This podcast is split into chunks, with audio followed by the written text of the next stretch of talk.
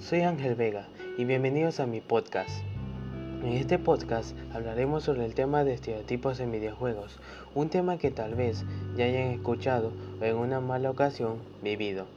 Bien, empecemos. ¿Qué es un videojuego? ¿Qué importancia tiene? ¿Qué puedo hacer con él? ¿Será bueno o malo jugar videojuegos? ¿Es bueno que los niños y los adolescentes jueguen videojuegos? ¿Es cierto que jugar videojuegos crea una adicción? Estas y otras preguntas pueden ser las que se formulen en la cabeza de las personas, pero vamos a mirar un poco más allá, tratando de superar prejuicios que hablen del videojuego solo como una actividad nociva para la salud física y mental de los que lo utilizan. Un videojuego es una aplicación interactiva orientada al entretenimiento que, a través de ciertos mandos o controles, permite simular experiencias en la pantalla de un televisor, una computadora u otro dispositivo electrónico.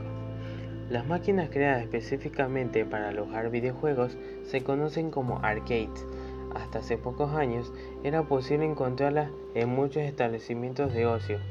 Con el avance de la tecnología, los videojuegos pasaron a ser más usuales en videoconsola, entre paréntesis un dispositivo que se conecta al televisor, y en ordenadores.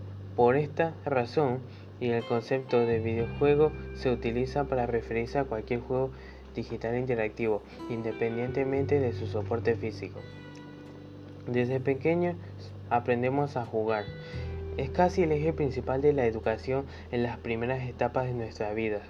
El juego va adquiriendo diferentes niveles de protagonismo a medida de que vamos cumpliendo años, pero nunca dejan de acompañarnos, al menos nunca debería dejar de acompañarnos.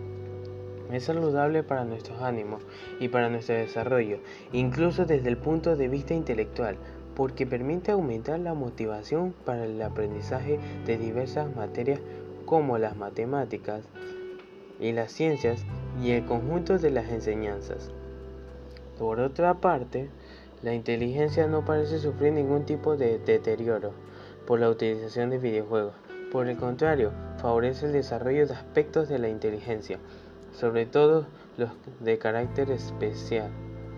Lo ideal es no perder de vista que, aunque los videojuegos están en función de entretenimiento y son utilizados como herramientas para posibilitar o potencializar el aprendizaje, siempre y cuando exista un buen uso y control por parte de nosotros, no tenemos nada que temer. Lo primero de todo, siempre es que los videojuegos nos enganchan como la droga más dura o las tragamonedas al ludopata enfermizo. No son un buen vicio y absorben a la vida a quien cae en sus maquiavélicas redes. Lamentablemente, Así lo han entendido desde el principio los juegos de ordenador y consola. Y así parece que se siguen viendo en la mayoría de los hogares. Entre comillas, no es normal que les des tanto a los videojuegos. Tienes un problema mental con esa pasión que te aleja de otros estilos de vida. Cierro comillas. Hemos escuchado bastantes veces este tipo de discursos insoportables. No es fácil explicar cierta mentalidades o a tu pobre abuela que este es un hobby como otro cualquiera. Que disfrutarlo con cierta frecuencia no quiere decir que sea difícil dejarlo.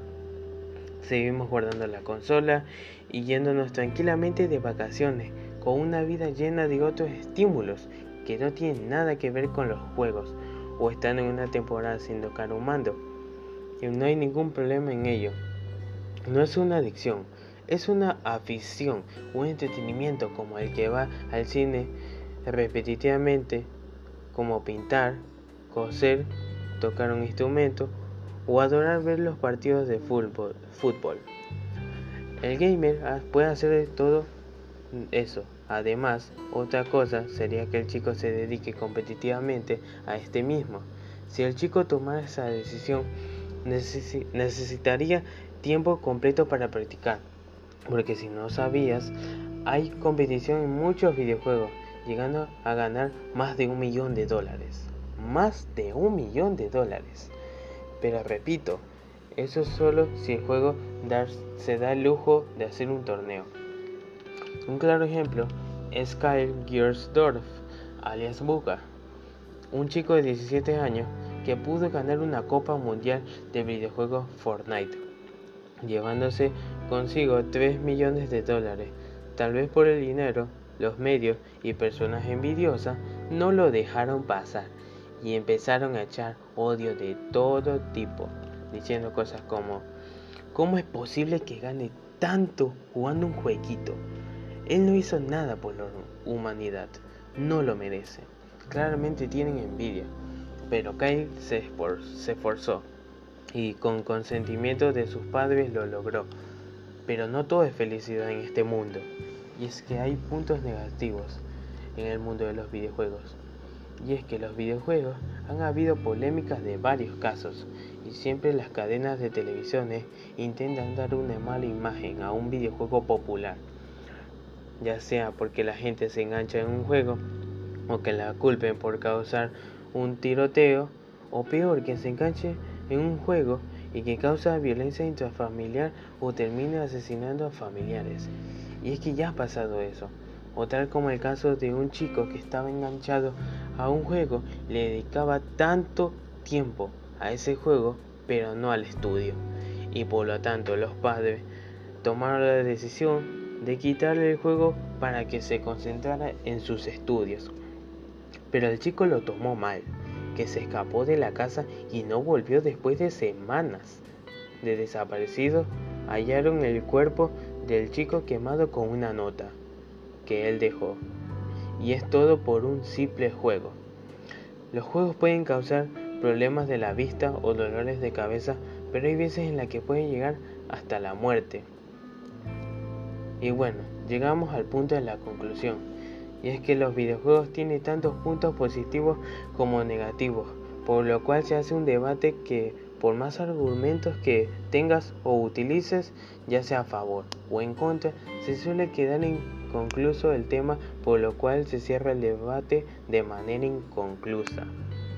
Muchas gracias por haber escuchado este podcast con un tema muy interesante y debatible.